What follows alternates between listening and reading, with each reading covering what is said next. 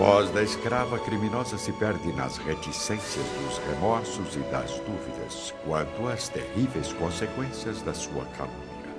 Responda, serva miserável. Exijo uma explicação. De onde veio esta criança? Célia, porém, cheia de fé na providência divina e ciente do sacrifício por sua mãe, se ajoelha diante do pai. Sim, meu pai. Minha mãe. Sinto muito. Mas preciso confessar meu erro. Essa criança é meu filho.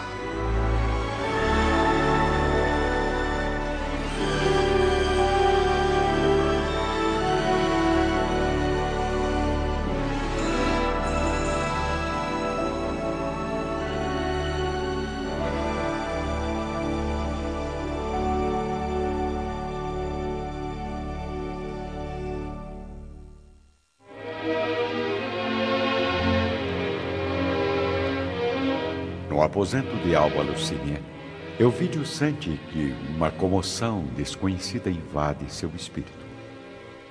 Suas feições são logo tomadas pela cólera e pela angústia. O mesmo ocorre com a esposa, cujos olhos perplexos não encontram lágrimas para chorar. Deus do céu! Não posso acreditar. Se puder, perdoe a filha que não conseguiu ser feliz. Sei o crime que cometi. E aceito de boa vontade as consequências do meu erro. Na sua ausência, meu pai, andou por aqui o espírito de um tirano. Recebido como amigo, assediou minha mãe com toda a sua perversidade. Ela, porém, como sabe, foi sempre fiel e pura reconhecendo sua virtude, o prefeito abusou da minha inocência, causando essa desgraça. Nunca confessei à mamãe as faltas de minha alma. Mas esta noite, senti a realidade da minha desventura. No auge dos sofrimentos, busquei o auxílio de Atéria para salvar a vida deste pobre inocente. Não é verdade, Atéria? Sim. É a pura verdade. Sei que todas as nossas tradições não perdoam meu erro. Mas toda a minha mágoa vem do fato de haver manchado o lar paterno, confiando naquele monstro e dando margem a tanta desonra. Não posso ser perdoada. Mas veja o meu arrependimento. E tenha compaixão do meu espírito abatido. Prometo reparar o meu crime, como as circunstâncias exigirem. E se for indispensável, a morte para lavar a honra desta casa. Saberei morrer com humildade. Enquanto isso, no vasto salão da residência de Fábio Cornélio. Bom dia, Fábio. Bom dia, não. Ótimo dia, minha querida Júlia. Ora, mas qual o motivo de tanta felicidade logo pela manhã? O sol está brilhando como nunca. A cidade está mais bela com a presença do imperador e você continua cada vez mais linda, minha esposa. Pelos deuses! Quanta inspiração! Mas seja sincero: o sol, a cidade, sua esposa não são as únicas razões de tamanha alegria. Estou certa? Bem, há um pequeno detalhe que esqueci de mencionar, mas que não é de grande importância, não. Detalhe? O empréstimo que necessitávamos foi aprovado pelo prefeito. Mas que maravilha, Fábio! Neste momento, Lólio Úrbico deve estar reunido com o imperador, tratando da prorrogação de seu mandato. Em seguida, virá até nossa casa para tratarmos da quantia que será liberada. Ao mesmo tempo, No ambiente pesado de seu aposento, Alba Lucínia contempla a filha, tomada de amargura e de espanto. Agora consegue entender o isolamento de Célia nos últimos tempos. A princípio atribuía o retraimento da filha apenas à morte do avô, porém, neste instante, compreende que Lólio Úrbico havia abusado da sua inexperiência. Lólio Úrbico é de fato esse criminoso? Sim, meu marido. O prefeito tem sido o carrasco impiedoso da nossa casa. Mas meu coração não quer acreditar no que os meus olhos veem. Lucínia, explique-se. Não exerceu nesta casa a preciosa vigilância materna? É verdade que o prefeito insultou a sua dignidade? Elvídio, tudo o que ocorre é absolutamente estranho e incrível. Mas não há como negar. Esta é a realidade mais amarga. Desconfiava que a nossa pobre filha fosse também vítima do falso amigo de meu pai. Porém, de minha parte, venho sofrendo as mais cruéis perseguições desde que partiu. Além disso, ultimamente os assédios daquele homem perverso já estavam se transformando em ameaças devido à minha resistência aos seus desejos imundos. Eu me vingarei desse miserável sem piedade!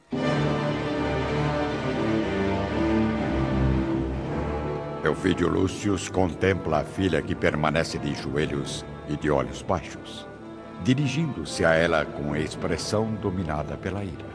Quanto a você, deverá morrer para resgatar este crime hediondo. Elvídio! Não me interrompa, Alba! Célia iniciou os meus desgostos quando se entregou às crenças dos escravos. Agora, acabou arruinando o meu nome, levando esta casa a uma situação execrável. Mas saberei lavar a mancha criminosa com as minhas decisões implacáveis. Elvídio! Elvídio, largue esse punhal! Pelos deuses e por quem é! Não basta a dor imensa da nossa vergonha e da nossa desventura! Quer agravar ainda mais a nossa angústia com a morte, com o crime? Não, isso não! Acima de tudo, Célia é nossa filha!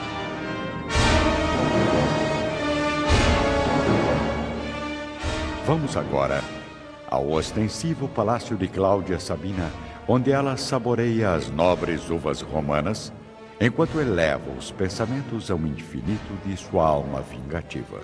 Segundo os meus planos, Neste momento, a desgraça já invadiu o lar do meu amado. Para completar minhas expectativas, só espero que o maldito prefeito tenha se deliciado com seu último cálice de vinho.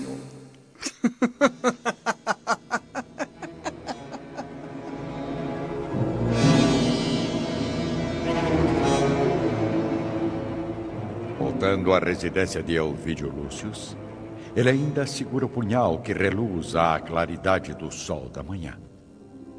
No entanto, seu espírito revoltado é invadido pelas palavras inesquecíveis do velho pai falecido.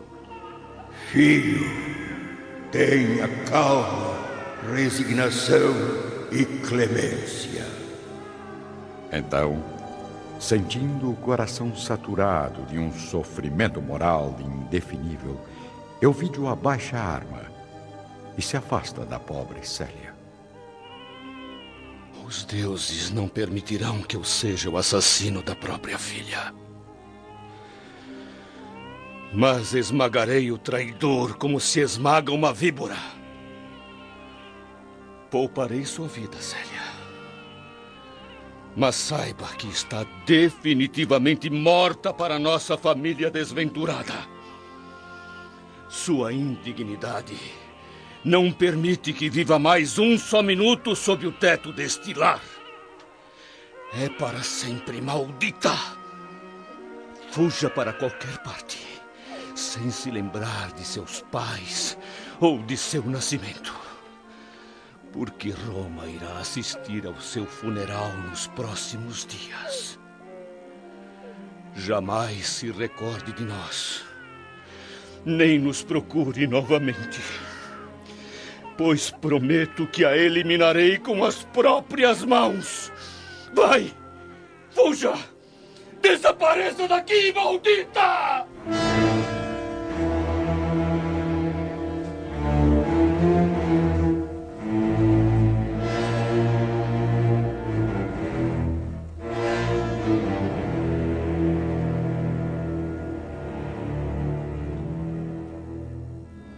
Célia se ergue cambaleante, dirigindo à mãe um derradeiro olhar, no qual concentra toda a sua crença e toda a sua esperança. Alba retribui o gesto afetuoso, contemplando a pobre menina com a sua ternura dolorosa, descobrindo na limpidez daquele olhar a inocência da filha. Célia, compreendendo a severidade do pai, acomoda a criança entre os braços e caminha em passos vacilantes, saindo por um portão lateral e logo encontrando a crueldade da rua. Sem direção sem destino. Atrás dela se fecham agora as portas do lar paterno para sempre. Agora. Somos apenas nós três, meu pequenino. Eu, você e Jesus. Dai-me forças, meu Deus.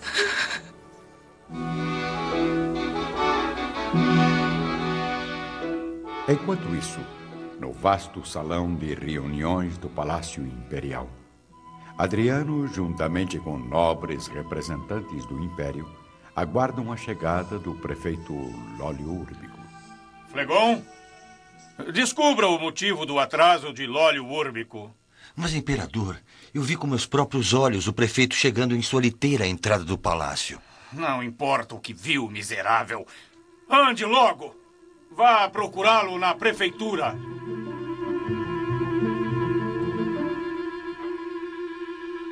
Minutos depois, na residência de Elvídio Lúcius. A culpa é sua, Alba. Jamais deveria permitir o assédio daquele amaldiçoado.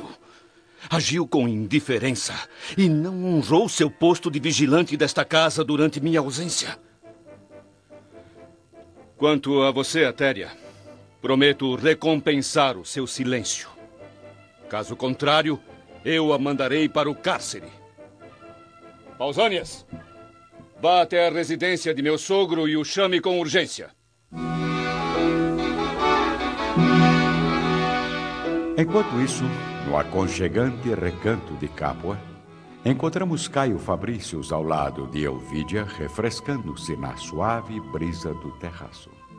Ah, que dia maravilhoso, minha querida. Tem razão, Caio. Há semanas não contemplo um céu tão azul e límpido.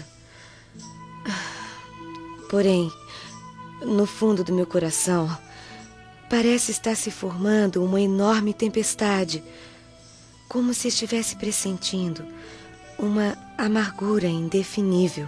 Ah, não me venha novamente com os seus maus pressentimentos, Elvídia. Eu sei que está com saudade de seus pais e de sua irmã, mas isso não é motivo para que fique alimentando tantas preocupações. Sim, meu marido, mas desta vez tenho quase certeza de que algo muito grave está acontecendo em minha casa. Sua casa é aqui. Pelos deuses, minha amada, não se esqueça disso.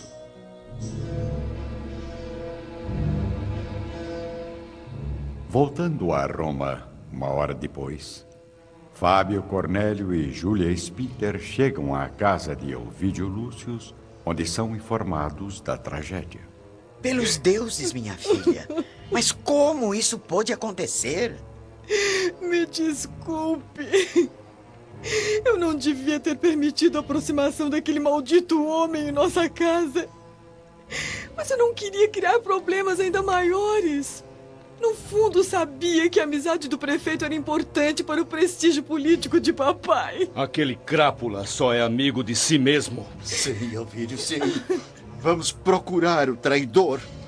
Eu quero exterminar a vida daquele desgraçado, sejam quais forem as consequências. Mas por que não eliminou sua filha? O sangue deve compensar os prejuízos da vergonha, segundo os nossos códigos de honra. Minha filha estará moralmente morta para sempre. Depois de eliminarmos Lólio Úrbico, Faremos com que as cinzas de Célia venham de Capua para serem recolhidas em Roma, ao jazigo da família.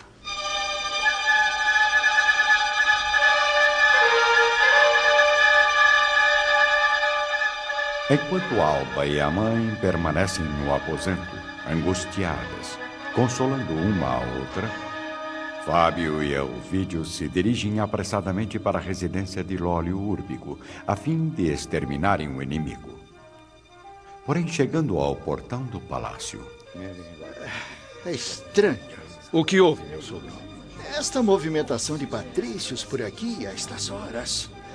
Ah, isso não é normal. Seja o que for, não nos impedirá de destruir aquele verme. Antes de chegarem ao salão principal, são recebidos pelo assessor imperial que os contempla sem conseguir ocultar sua perplexidade. Bom dia, senhores. Flegon, o que está acontecendo aqui? O prefeito Lólio Úrbico faleceu há poucos minutos. Foi encontrado já sem vida em seu gabinete. O corpo foi transferido para cá a pedido de sua esposa. O quê? E tudo indica que foi suicídio.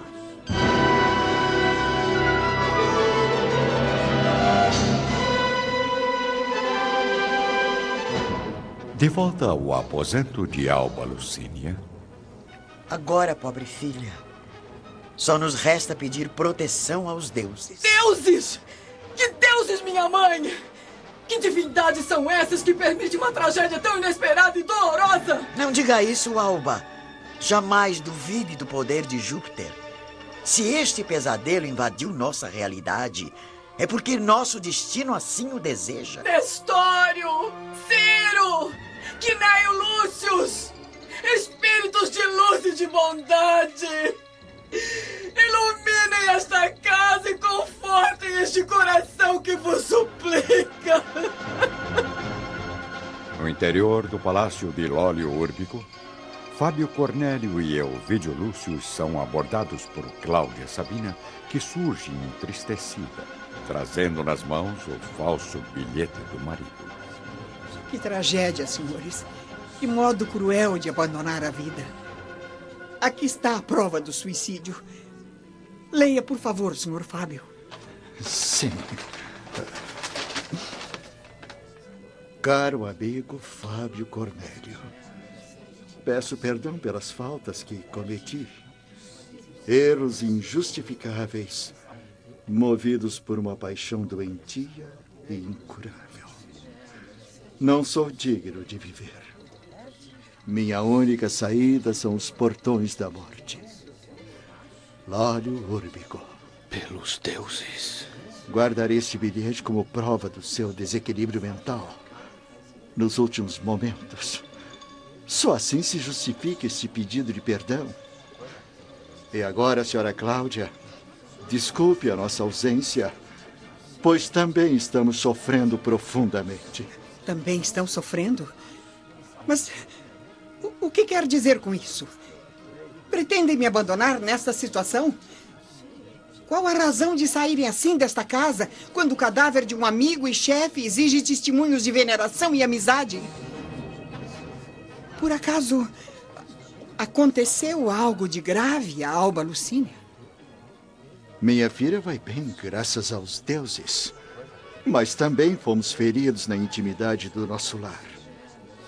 O mensageiro da campanha nos trouxe esta manhã a dolorosa notícia da morte repentina de minha neta solteira, que se encontrava junto da irmã.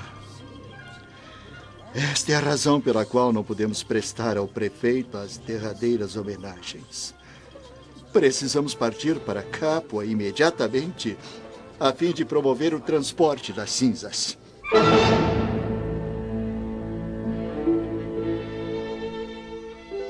Na mesma tarde, enquanto a nobreza romana rende homenagens ao prefeito, vamos seguir os passos da jovem Célia nas suas primeiras horas de amargura e sacrifício. Saindo da casa paterna, Célia atravessa ruas e praças, receosa de encontrar alguém que a reconheça no seu doloroso caminho. Vagando sem rumo pelas ruas da capital, ela acolhe o recém-nascido de encontro ao coração, como se fosse o próprio filho. Pobre menino. Deve estar faminto. Precisamos encontrar algum abrigo. Atravessando os bairros aristocráticos, a filha de Ovídio Lúcius atravessa a Ponte Fabrícios.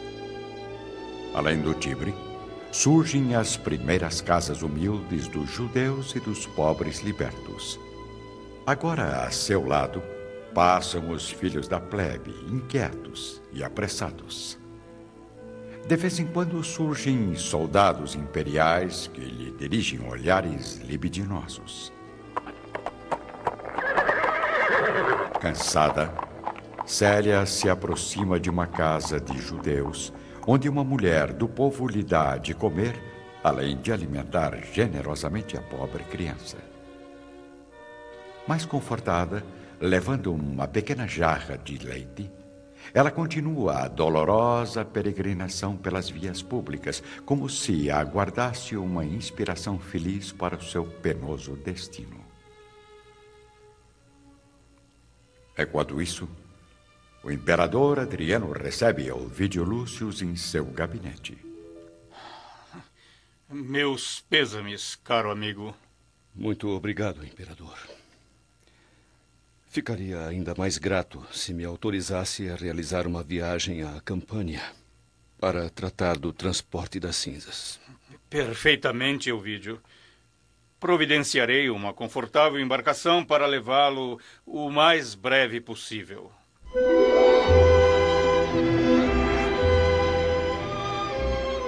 Ao fim da tarde, a embarcação sai do porto de Ostia, conduzindo a família de Ovídio Lúcius, juntamente com a serva Atéria e alguns criados de confiança.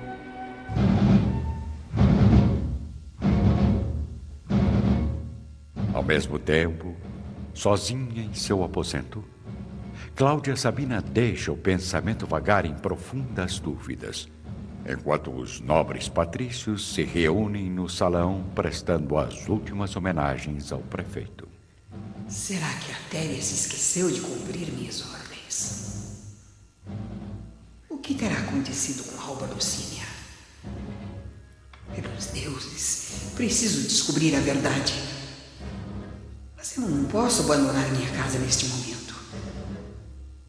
Não posso me esquecer de que, aos olhos da sociedade romana, devo aparentar ser agora uma viúva triste e amargurada.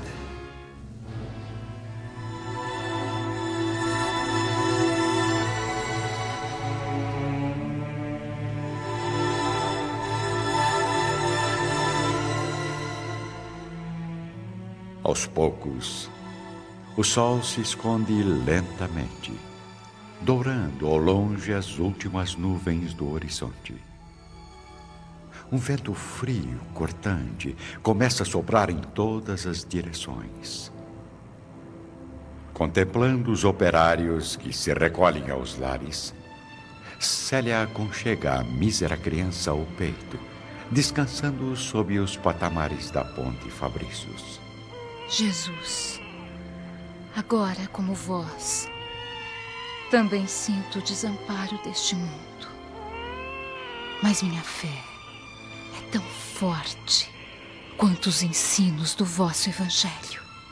Mulheres do povo, depois das tarefas árduas do dia, regressam às casas com uma expressão tranquila de satisfação transparecendo nos rostos, enquanto ela, filha de nobres aristocratas, se sente aterrorizada diante das incertezas da sorte e exposta ao frio insuportável do crepúsculo.